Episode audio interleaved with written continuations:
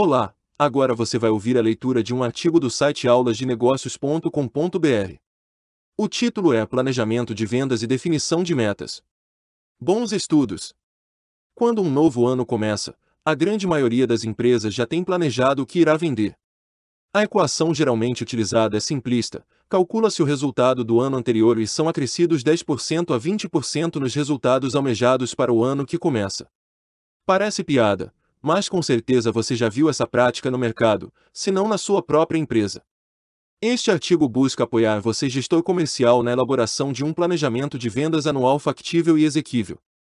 Passo número 1: Análise dos resultados dos últimos anos. Elabore graficamente as curvas que retratam os resultados dos últimos anos, por produto ou segmento de produtos. Analise resultados gerais, por filial, por região, por equipe, e enfim, por vendedor. Identifique a existência ou não de sazonalidade. Identifique comportamentos nas curvas que não seguiram o padrão lógico das demais e cruze com os dados relativos a este comportamento atípico, fatores ambientais e econômicos, promoções, perda-ganho de um grande cliente, vendas de uma equipe e vendedor específico, demissões e contratações. Importante, nesse cruzamento você pode encontrar ações comerciais que foram efetivas no acréscimo de vendas. Sua empresa repetiu esse trabalho em outros períodos, Quais foram os resultados? Descubra o porquê. Qual o crescimento de ano a ano nos últimos três anos? Analise fatores econômicos relativos ao seu setor, taxas de juros, investimentos, impostos, câmbio e incentivos econômicos governamentais. Qual o impacto dos fatores econômicos no seu negócio? Qual a margem de mercado de sua empresa por unidade? Cresceu ou diminuiu nos últimos anos? Ciclo de vida de seus produtos, em que fase do ciclo estão seus produtos? Remuneração. Houve alguma mudança na política de remuneração da empresa nos últimos anos? Qual o seu impacto? Analise o desempenho das equipes dentro dos meses. Existe uma concentração maior de resultados nos 10 primeiros dias do mês, 10 intermediários ou 10 finais. Isso é uma característica do seu segmento.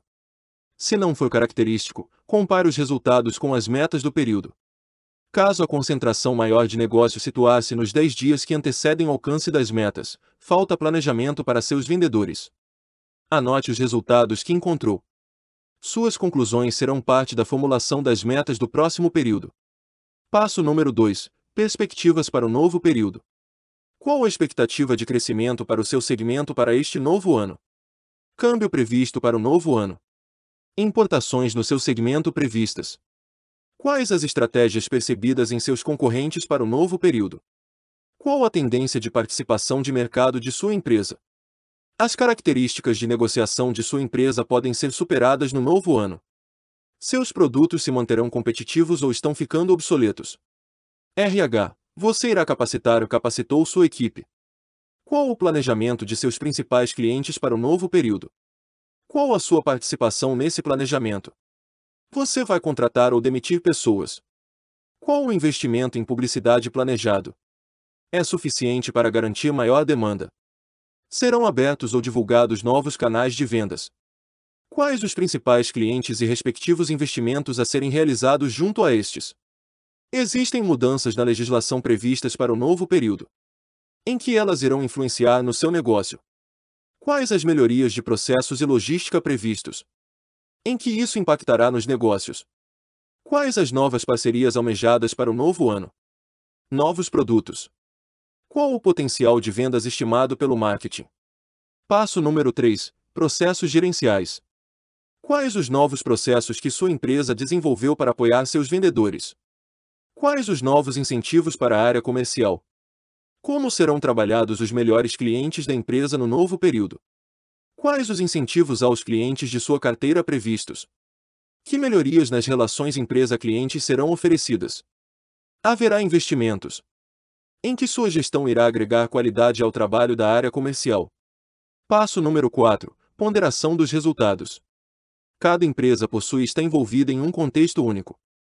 Portanto, não existe uma métrica exata para análise das informações obtidas neste levantamento, assim como podem haver mais fatores a serem estudados antes da definição do planejamento de vendas. Cada um dos questionamentos é responsável por um indicador. Desenvolva seus indicadores e analise o real potencial de crescimento de sua empresa embasado nos números que encontraste em seu levantamento. Obviamente, muitos dos questionamentos são subjetivos, sendo difícil transformá-los em números. Para tanto, sugiro um planejamento estratégico embasado na metodologia BSC, Balanced Scorecard, onde os critérios estratégicos subjetivos sejam alinhados de forma a criar um conjunto de indicadores que possibilitem a compreensão dos processos que envolvem a área comercial de sua empresa. Caso o BSC não seja a opção escolhida, avalie criteriosamente cada informação e elabore um conjunto de indicadores que ajudem em sua decisão. Por exemplo, sazonalidade, pondere a sazonalidade conforme o mês ou a quinzena a ser analisada. Em seu levantamento, você percebeu que no mês de dezembro, máximo, as vendas equivalem a cinco vezes o desempenho de janeiro, mínimo. Portanto, o peso da sazonalidade no mês de janeiro será 1, não ajuda, e no de dezembro 5, diferencial. Pondere todos os meses entre 1 e 5. Este será um dos indicadores que você utilizará em sua matriz de previsão de vendas. Outro exemplo, Promoções. Você em seus estudos identificou que cada real investido em promoção equivale a X de vendas. Novamente, busque no histórico o pico máximo e o mínimo de desempenho e pondere os resultados de acordo com os investimentos previstos para o novo período. Mais um exemplo. No levantamento foi percebido que uma mudança na legislação afetará o seu setor. Felizmente já foi desenvolvido um novo produto condizente com os novos pré-requisitos estabelecidos, sendo que sua empresa é uma das poucas do mercado que já estão preparadas para essa mudança.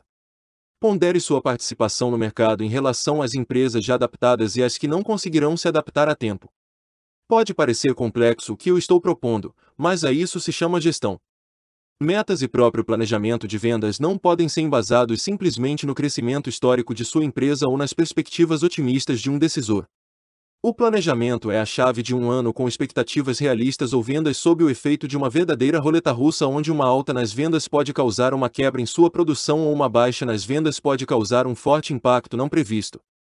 Motive seus colaboradores com dados de mercado, perspectivas embasadas. Do contrário, esteja pronto para desmotivar sua equipe com metas inatingíveis e resultados que irão infligir medo a seus subordinados. Comprometimento se conquista com comprometimento. Seja comprometido com a sua equipe e tenha um time motivado e preparado para alcançar os objetivos organizacionais propostos.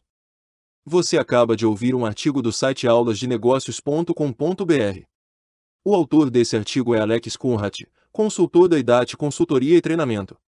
Se quiser ver vídeos, acesse youtube.com/aulas de negócios. Estamos nas redes. Nos acompanhe. Bons estudos!